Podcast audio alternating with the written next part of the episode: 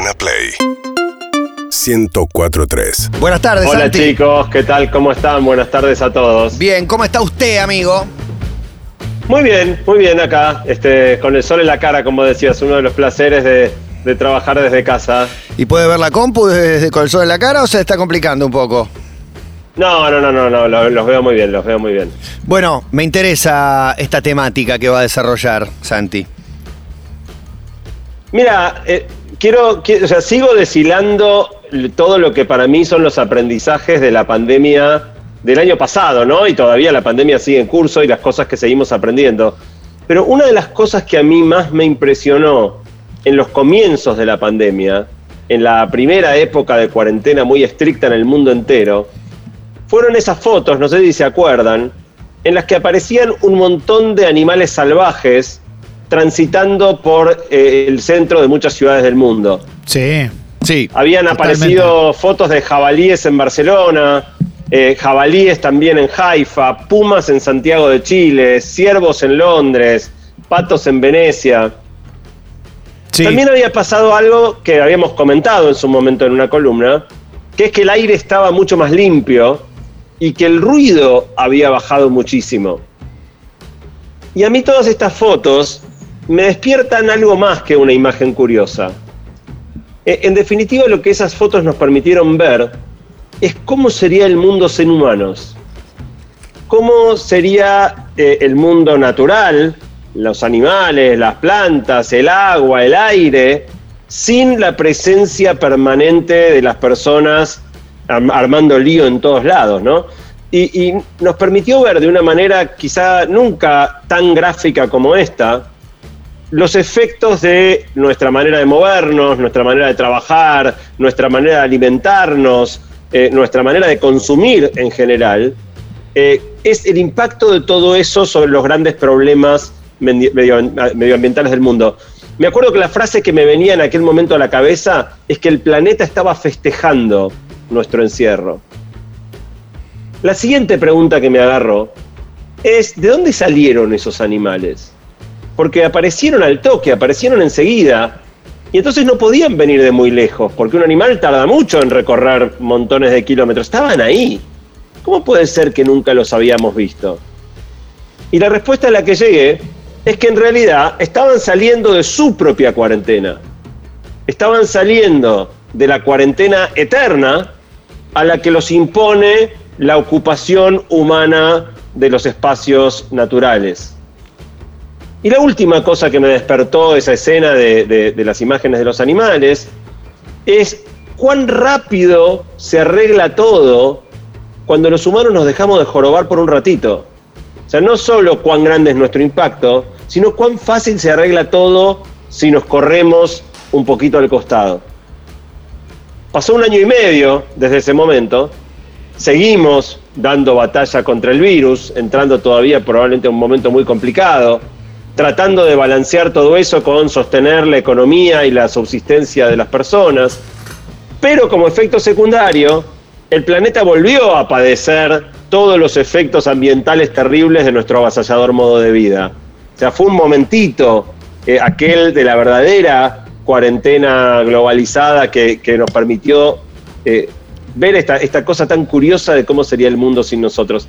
Y la pregunta que me ronda en la cabeza desde ese momento es, ok, pensando en la pospandemia, ¿es posible cambiar la manera en la que nos, nos relacionamos con, con la naturaleza? ¿Y cómo podemos construir un equilibrio distinto que no nos obliga a los humanos a estar encerrados? No queremos vivir en cuarentena, eh, pero tampoco excluyendo o avasallando todo el entorno natural. Bueno, qué difícil. Me gustaría hacerles una pregunta, Sí, a ver qué opinan. Me gustaría hacerles una pregunta. ¿Ustedes creen que un ser humano tiene más derechos que un animal? Buenísima, yo no. Buenísima pregunta. No, yo no lo creo. ¿eh? Yo creo que sí. En, en realidad me estoy apurando porque no- es sin analizarla. Es lo, lo primero que pienso, pero qué sé yo. No sé, te quiero No, decir que sí, yo- para, aunque No, sea para contrastar que- con. Yo creo que no. Creo que Con no Clemente. somos 2-1. No. A ver, Cle- Clemente, desarrollando un poco tu idea. Yo parto de diferentes, de diferentes eh, mo- motivos. Soy, yo no como animales hace muchos años y, fui leyendo un montón de cuestiones para no quedarme en la cuestión de la piedad nada más. Eh, no considero sagrada la vida tampoco, no, no, no, estoy, no, no, no- estoy salpicado por ningún tipo de religión, no lo digo salpicado de una manera peyorativa, sino que no, no creo en lo sagrado de la vida y, creo que el, planeta que nos tocó vivir eh, no es solamente nuestro, me parece que nosotros somos una, una parte más de este planeta y me parece que aún con ciertas ventajas comparativas que tenemos nosotros con respecto a los animales y desventajas que tenemos con respecto a los animales, hemos instalado una manera de vivir que al día de hoy se nos está volviendo en contra. Y no lo digo desde un lugar medio místico de la naturaleza se está vengando, sino simplemente de que hicimos demasiado daño sobre el planeta sin pensar en los animales o en nosotros mismos. Los animales nunca nos pudieron contestar porque no pueden hablar, porque no saben hacerlo. Bueno, nosotros ahora nos estamos dando, dando cuenta que se nos fue la mano. Eso está pero clarísimo. entonces es ponerle un freno a algo que ya sucede, porque ya pasamos claro. por encima de los derechos de los animales hace miles de años. Sí. La, la raza dominante, que es la, que es la humana, es la que no- nos dio de vivir, de comer, de trabajar, que alimenta nuestro, nuestro sistema cultural que tiene, que tiene el mundo en movimiento.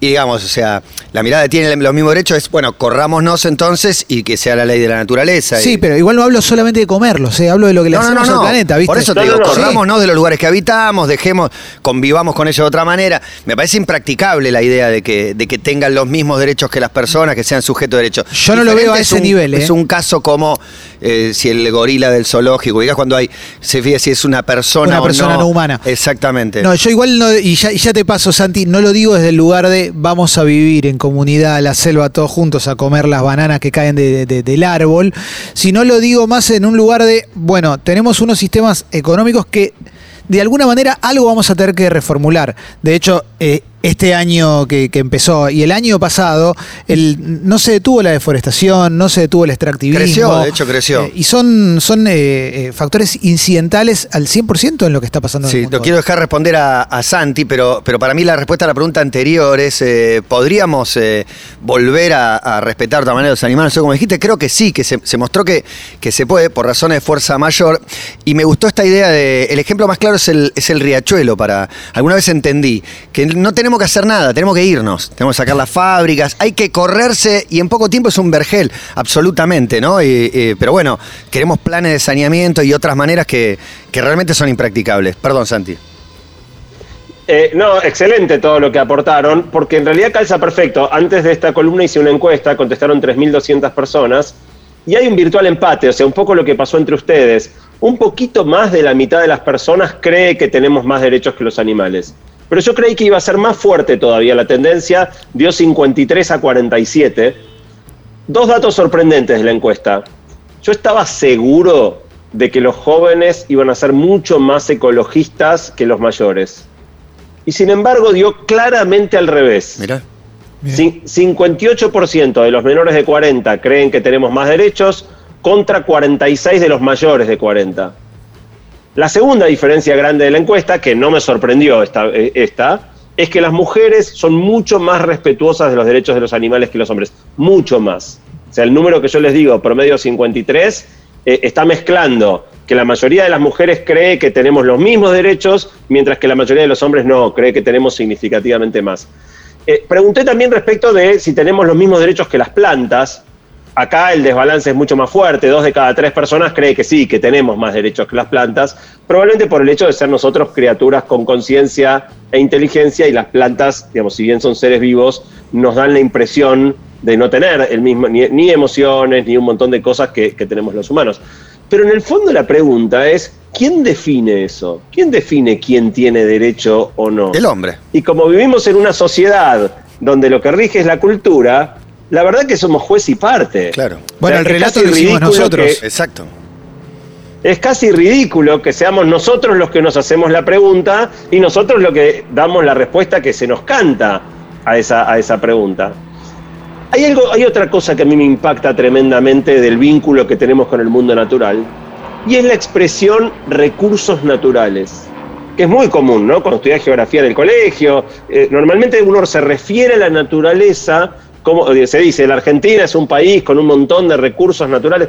Cuando vos tratás a la naturaleza como recurso, básicamente estás diciendo que es un medio para nuestros fines. No tiene ningún valor en sí mismo, más que el árbol te permite hacer papel o hacer un mueble, o que con la vaca te comes la carne o haces cinturones y, zapatos. Lo mismo pasa con el agua. Vos hablabas, Matías, el ejemplo del riachuelo. Si hay agua, usémosla. Y si en el medio de usarla queda podrida, se mueren los peces, se mueren incluso ah, personas que están riesgo, no importa, qué sé yo. Es un recurso, está, lo usamos. Otra idea que hace rato a mí me viene perturbando es la idea de ser dueños. ¿No? O sea, nosotros, si yo le pregunté en la encuesta, ¿sos dueño de un pedazo de tierra? 60% de la persona sí. Eh, ¿Sos dueño de un animal? También, 60% de las personas sí. ¿Sos dueño de una planta? 80% de las personas sí. Y la pregunta en realidad, obviamente la persona, la respuesta era sí o no y no admitía que la gente me transmitiera su ambigüedad. Pero la pregunta tenía justamente esta idea, la pregunta implícita de, ¿es lícito decir que somos dueños de un ser vivo? Eh, es un poco loco, o sea, Está ¿a ustedes les parece que... tío, Para mí no. para mí no tiene sentido. No pienses en un perro, ¿no? Porque Bueno. el perro, por una cuestión de ser el mejor amigo del hombre, lo cuidamos, lo sacamos a pasear, lo desparasitamos. Pensé en una gallina. No. Tenés un gallinero y el es mismo muy ejemplo común, si aplica vos para, tenés lo- un para los hijos gallinero, también, para, para mucha gente. ¿no? Digamos, es un- una propiedad o es un ser vivo con derechos y etcétera, Y ¿no? si, O sea, y si pensás en plataforma continental, es mía y hago lo que quiero, pero están los peces ahí. Claro. ¿Qué haces con eso? Para mí, para mí es una No, gran bueno, pregunta, te- Santi. Te, adelantaste algo que iba a decir, pero me parece insólito que exista el mar argentino. O sea, porque es, un ridículo, recurso. el mar- Se basa en el no recurso. puede ser de la Argentina el mar. Eh, y en el fondo, si querés, ahí ya me pongo más filosófico y no voy a avanzar tanto en esto, pero no sé si puede ser argentino el territorio argentino. O sea, eh, un país es un invento muy posterior a la existencia de la Tierra y del mundo. Y un día llegamos y dijimos, este cacho es mío, puse un alambre, ahora si querés pasar por acá me tenés que garpar, soy este país, acá cobro impuestos porque este es mi territorio. Hay algo loco en eso. Y quizás, pero donde más obvio se ve, sea en esto de la posibilidad de ser dueño no de la tierra, sino de un animal. Pensémoslo con una gallina, ¿sí? Alguien que tiene un gallinero, alguien que cría gallinas. Eh, el abuelo de mi esposa, cuando mi esposa era chiquita, vivía en, en Sud y tenía detrás de su casa un gallinero. Cuando llegaba el momento de cocinar, iba a su gallinero, elegía una gallina, le partía el pescuezo, la desplumaba y cocinaba el puchero. Eh, digo, ser dueño de un animal implica, de nuevo, no matamos a los perros, pero es una excepción. Ser dueño de un animal, países en sí. muchos casos, implica la posibilidad concreta, hasta tal punto somos dueños que cuando queremos los matamos. Bueno. Su vida termina cuando se nos antoja. Eh, y ojo, no me opongo a matar para comer. Yo no soy vegetariano como Clemente, o sea, yo no me opongo a matar para comer, porque creo que, que la naturaleza ya existía, las especies se alimentan de otras especies, la cadena alimenticia es parte de la naturaleza, y el ser humano es omnívoro. Pero matar para hacer carteras, matar como deporte, matar o criarlos en condiciones antinaturales, comiendo alimento balanceado en base a maíz, que jamás una vaca comió maíz o soja, sino pasto, para aumentar la productividad. O sea, ¿dónde, dónde es el límite de nuestra posición como dueños para poder alterar a nuestro piacere la vida de, de otros seres vivos?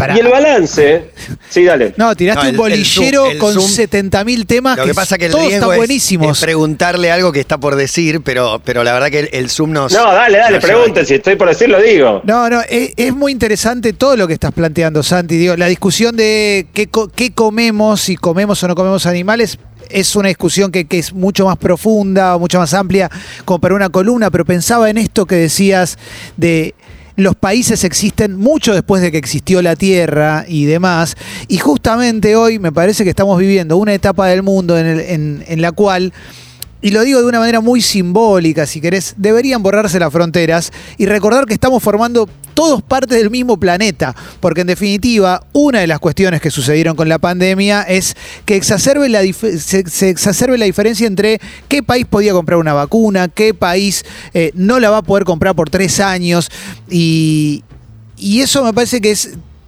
completamente a toda la manera en la que, en la que elegimos vivir, en la que algunos elegimos vivir o unos humanos eligieron vivir hace un tiempo y, y que hoy nos está jugando en contra. Entonces, eh, hay muchos pensadores que dicen que las soluciones a los problemas del siglo XXI son globales, no son más por país o por Sí, individuo. regionales. Eh, y eh, eso era una Totalmente. cosa que me- A- me quedó Harari, pensando. Harari es un gran defensor de esa idea. Exacto. Y para mí la pandemia, la pandemia también fue algo sumamente revelador respecto de la estupidez de manejar problemas globales. eh, fra- fragmentándote, tenés un país limítrofe que cree que no hay que usar máscara, que cree que no hay que cerrar nada, y otro país limítrofe que cree todo lo contrario. Digo, eh, la verdad que es una locura. Pero el balance de todo esto que vengo pensando es, fue convencerme de que nuestro modo de vida actual se basa en el abuso sistemático de una especie muy poderosa contra criaturas indefensas. Y cuando me cayó esta ficha, me quedé mucho tiempo, todo el año pasado estuve pensando, con- como con una sensación de bronca y de impotencia. Y pensaba, imagínense que hubiera una especie, que apareciera una especie en el mundo mucho más poderosa que nosotros, por inteligencia o por diferencia física o por lo que sea, capaz de someternos. ¿Cómo querrías que actúe hacia nosotros? ¿Que aproveche todo ese poder adicional para meternos en un corral y rompernos el pescuezo cuando le venga bien a ser puchero? ¿O que de alguna manera se vincule con nosotros justamente porque somos menos poderosos, justamente porque estamos a merced de un posible sometimiento, de una, una postura, en una postura mucho más basada en el respeto y, y el cuidado, incluso? Pensalo desde lo religioso, Santi. Eh, generalmente de la religión te dicen que los animales están para que para vos, para tu alimento, para, para- para- Si nosotros somos superiores a los animales, ¿por qué no los estamos cuidando? ¿Por qué no tenemos una actitud mucho más piadosa con ellos? Es que uno hincha por el más débil, o sea, tiene todo el sentido del mundo, o sea, porque al final del día, como decías vos Clemente antes, somos una especie entre millones, que en la lotería de la naturaleza nos tocó ser la más inteligente y la de mayor habilidad manual, el pulgar oponible, una serie de cosas, y si, nos dieron este lugar de privilegio en el mundo que no hicimos nada por tener.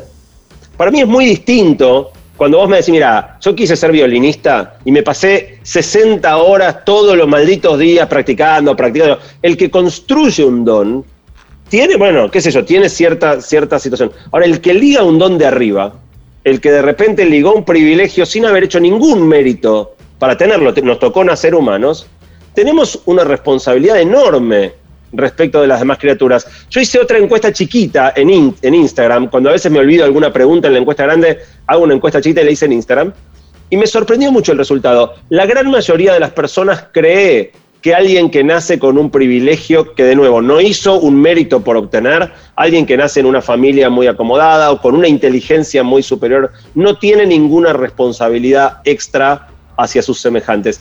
Y a mí la verdad que siempre me pareció que, eso no, no, no era así. Y la verdad que todo este cúmulo de lo que vengo pensando desde la cuarentena y todo este vínculo con los animales, me fue construyendo más y más fuerte esta idea de que no tenemos derecho a usar el planeta como lo usamos. Y las consecuencias de hacerlo de esta manera son evidentes y están por todos lados. Y, y digo, les voy a contar un dato que me impactó muchísimo que, que encontré preparando esta columna. Hace muy poquito, el mes pasado, por primera vez la humanidad, o sea, los objetos hechos por los humanos superaron en masa, en peso, a toda la biomasa, o sea, animales, vegetales, bacterias, este, algas. Si vos sumas todos los seres vivos del planeta, todos los árboles, todo el pasto, todo lo que está vivo en el planeta, hoy es menos que lo que los humanos construimos. Las casas, las calles, los shopping, los secadores de pelo, los paraguas, todo eso que, hacemos en- en- a comienzos del siglo XX era 3% en relación al mundo vivo. Hoy está empatado y la cantidad de objetos fabricados por los humanos se duplica cada 20 años.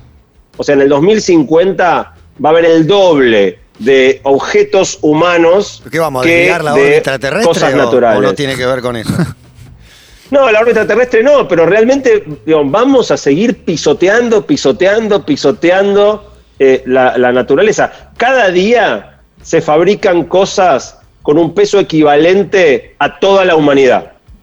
O sea, se agregan cosas, secadores de pelo, shoppings y eso, 7.700 millones de personas, el peso de esos 7, se agrega todos los días en nuevas cosas fabricadas por el hombre.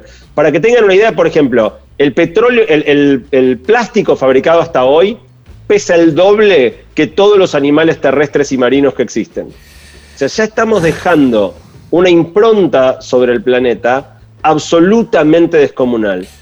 Y si quieren, yo no me quiero poner especialmente apocalíptico, pero yo estoy convencido de que estamos ante la posibilidad real de una catástrofe ambiental sin precedentes. Y no lo digo yo, hace poco Bill Gates declaró que el cambio climático eh, tendría efectos mucho peores para la humanidad eh, que esta pandemia, y encima es un problema mucho más difícil de resolver. O sea, mal que mal, todavía estamos peleando con el virus, pero pasó un año y tenemos varias posibilidades de vacunas. Está trabada la fabricación, pero en algún momento, seguramente en unos meses, esto se destrabará y la mayoría podremos vacunarnos. Eh, empiezan a aparecer tratamientos, se expandió el sistema de salud, se hicieron un montón de cosas. Contra el calentamiento global y todos los fenómenos derivados del cambio climático es mucho más difícil, sobre todo porque las personas somos muy malas lidiando con las cosas que cambian lento. ¿No? Es un poco como nos pasa cuando crecen nuestros hijos, que no te das cuenta hasta que te cruzas con un folleto y dices, che, qué grande que está tu pibe. Nos cuesta mucho ver lo que cambia despacito. Y esta es una de las grandes complicaciones que tiene eh, eh, todo el, impacto eh, catastrófico que estamos teniendo sobre la naturaleza. Tenía bastantes estadísticas para darles, pero no lo voy a hacer porque se va a hacer muy largo. Pero dos o tres datos. A nivel calentamiento global, la semana pasada, hace 10 días, el 5 de abril del 21, se alcanzó el récord histórico de máxima concentración de dióxido de carbono en la atmósfera. O sea, estamos aumentando y aumentando y aumentando los gases de efecto invernadero, seteando récords nuevos cada vez. Solo se compara la concentración actual a algo que pasó hace millones de años. Eh, no existen registros desde que los humanos existimos en el planeta de estos niveles de concentración. La temperatura ya subió más o menos un grado y se calcula que con cuatro grados más realmente es colapsar el planeta completo. Segundo tema, lo que mencionabas, Clemente, deforestación. Hoy los bosques son 30% de la superficie de la Tierra. Cada día se desmonta una superficie equivalente a una capital federal y media. Una cava y media vuela cada día eh, avanzando sobre los bosques y se estima que en 100 años no van a quedar más bosques tropicales, ya queda menos de la mitad de lo que había. Ni hablar si nos metemos con la, extinción masiva de especies. Más o menos la mitad de las especies que viven en el planeta están amenazadas y cada año desaparecen ahora tantas especies como antes del efecto humano tomaba 100 años. O sea, este año, este año vamos a extinguir el equivalente de 100 años de especie por efectos de, mm, de la actividad humana. Y algo muy loco, porque a las plantas solemos, solemos darle menos valor, de hecho eh, la mayoría de la gente opinaba que no tenían tanto derecho como nosotros, el gran problema, los animales pueden migrar. Entonces cuando vos le cambias un poco el clima, los animales tratan de acomodarse, van a otras regiones. Las plantas no se pueden mudar. Entonces si vos alterás el clima, los árboles no se pueden correr de donde están y inexorablemente el riesgo de eh, extinción masiva de especies vegetales eh, es enorme, digamos. Para terminar, yo definitivamente, de nuevo, vengo incubando estas ideas hace un año, creo que tenemos que hacer un cambio. Y que si no lo hacemos por justicia hacia las demás especies, lo tenemos que hacer por instinto de supervivencia. Estamos arrasando todo. Estamos haciendo bolsa todo. Y la buena noticia es que en la encuesta también de este mes, la abrumadora mayoría de la gente está preocupada. O sea, no falta conciencia ni, del calentamiento global, ni de la extinción masiva de especies, ni de la deforestación, ni de la contaminación del aire y el agua. La gente está consciente, pero no hemos pasado a la acción. Una fracción muy chiquita de las personas que contestaron la encuesta participa de alguna manera involucrándose en causas ambientales, ya sea aportando algo de tiempo o dinero. Hay mucha gente increíble trabajando en esto. En su momento tuvimos en, el programa a, a Flavia Brofoni, de Extinction Rebellion, un grupo increíble que está haciendo unas cosas espectaculares en el mundo entero. Eh, acá en Argentina, los chicos de Jóvenes por el Clima, eh, que también están haciendo un laburazo, tienen 19, 20 años y son ultra activistas. Todos los procesos de rewilding, esto de retroceder, correr la frontera y devolver territorio a los animales, reintroducir especies autóctonas que fueron eh, extinguidas localmente o alejadas por producto de, la acción humana, o bueno, obviamente referentes globales como Greta Thunberg. Es momento, me, encanta que la gente esté preocupada, pero es momento de dejar de preocuparse y empezar a ocuparse. Y hay muchas cosas que podemos hacer. Eh, uno de los biólogos más importantes del mundo, E.O. Wilson, un tipo de Harvard grosísimo, estima que para prevenir la extensión masiva, hoy 15% de las partes del mundo son áreas protegidas donde la vida salvaje eh, ocurre sin demasiada intervención humana. Eh, Wilson estima que hay que llegar a la mitad. O sea, tenemos que devolver 35% del planeta a las especies naturales sin mayor intervención humana en esos lugares. Hay que trabajar muy duro en resembrar los bosques que talamos y detener la deforestación. Hay que cuidar en serio a las especies en riesgo y reintroducir las faunas autóctonas desplazadas, reducir la contaminación. Eh, así que yo creo, y quise hacer esta columna porque estando en un momento donde ojalá en pocos meses más la pandemia sea un recuerdo, por vacunas o por tratamientos, por inmunidad colectiva, por la manera que lleguemos, yo creo que el 2021 será el último año de esta pandemia, por lo menos. Es el momento de pensar cómo salimos de esto cambiados, cómo salimos de esto replanteando nuestro lugar en el mundo. Vengo pensando dos ideas muy locas que no las voy a compartir acá porque tomarían mucho rato, pero para los que se queden muy entusiasmados con este tema, voy a armar como una segunda columna en mi podcast contando, porque esto es mucho más nerd, las ideas locas que se me ocurren a mí de cómo podría tratar de arreglarse un poco mejor eh, el mundo natural. Tengo dos cositas muy veloces para, decir. Con respecto a las plantas no pueden migrar y los animales sí pueden migrar, por las migraciones de muchos animales, por la acción del hombre sobre el, humano sobre el planeta, se producen la zoonosis. La pandemia es una zoonosis, el COVID es una zoonosis, una, enfermedad que se transmite de un animal al humano, o sea que si que puedan emigrar no es garantía de nada. Y una cosa con respecto a qué podemos hacer también por el planeta es dejar de comer animales. No solamente tiene que ver con una cuestión de piedad para con el bicho eh, en, particular, sino también por, por, una cuestión política de cuestionar los métodos de producción de nuestro alimento. Dentro de las ventajas que tiene el humano es que puede elegir. Nosotros estamos afuera de la cadena, de la cadena alimenticia hoy. Nosotros podemos tomar una decisión hoy que es una decisión de nuestra salud, de nuestro futuro y, política con respecto a nuestro planeta, que es no apoyar más los sistemas de producción que están haciendo pelota al planeta. Más allá de la cuestión de la crueldad sobre la cual están basadas, porque realmente los animales la pasan muy mal, están todos encerrados, eh, a los pollos le cortan los picos para que no se picoteen porque se vuelven locos. Digo, hay dos, millones de cosas crueles. Sí, lo de los salmones, eh, lo mal que la pasan la vaca, pero también tiene que ver con la, tierra que se utiliza, la cantidad de agua que se utiliza para, criar una vaca, para que crezca, para, darle el alimento, para después poder convertirla en el asado, en la carne y demás. Es difícil, obviamente, sobre todo en un país como el nuestro, en la cual la carne de vaca es cultura, y eso está clarísimo, y para mucha gente es eh, una suerte de premio poder hacerse el asado, poder compartirlo con amigos. Por eso muchas veces es, aunque sea reducir la forma de comer carne, pero la cuestión de comer o no comer al animal, para mí ya excedió a la piedad y ya tiene que ver con esto que estás contando vos, Santi, de estamos haciendo tan pelota al planeta que hay que reducir todo al mínimo indispensable el daño que le hacemos. Lo que le agregaría una sola cosa, que es eh, plantar especies nativas. Es muy importante, protege el medio ambiente, protege la fauna autóctona de cada uno de los lugares. Si vos pones eh, especies de árboles que no tienen que ver con, con ese lugar, que no son originales del lugar, los predadores naturales, los pájaros que se alimentan, cambia la fauna, eh, los montones de animales migran, cambia absolutamente todo. Así que esa es una pequeña contribución que también se podría hacer, Santi. Sí, eh, retomando lo que decía Clemente, de nuevo, yo soy carnívoro y no sé si renunciaría a comer animales por completo. Lo que sí creo es que todos debiéramos saber perfectamente cuál es el proceso productivo que lleva ese animal a la mesa. Ninguno debiera comer algo sin tener visibilidad. ¿Viste como estos restaurantes que cocinan delante tuyo y entonces vos ves cómo está funcionando la cocina. Yo creo que gran parte de que, comamos animales como los comemos es que no tenemos la menor idea de lo que pasa detrás. Y entonces yo lo que sí creo es que todos debiéramos saber cómo se crían esos animales. No, todos los animales son criados de la misma manera. Eh, y en todo caso, solo consumir aquellos animales que vivieron una vida propia del, tipo de vida de su especie, no metidos en una jaula ridículamente pequeña, no comiendo cosas que no son su dieta natural. Digo, criemos animales porque, porque comer, la cadena, de nuevo, la cadena trófica es parte de la naturaleza, pero respetemos la vida de esos animales hasta el momento de usarlos como alimento.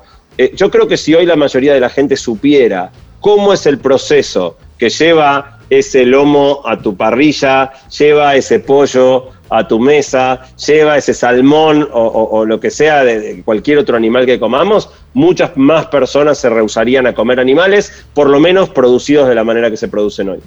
Gracias, Santi. Siempre, siempre interesante escucharte. Seguinos en Instagram y Twitter.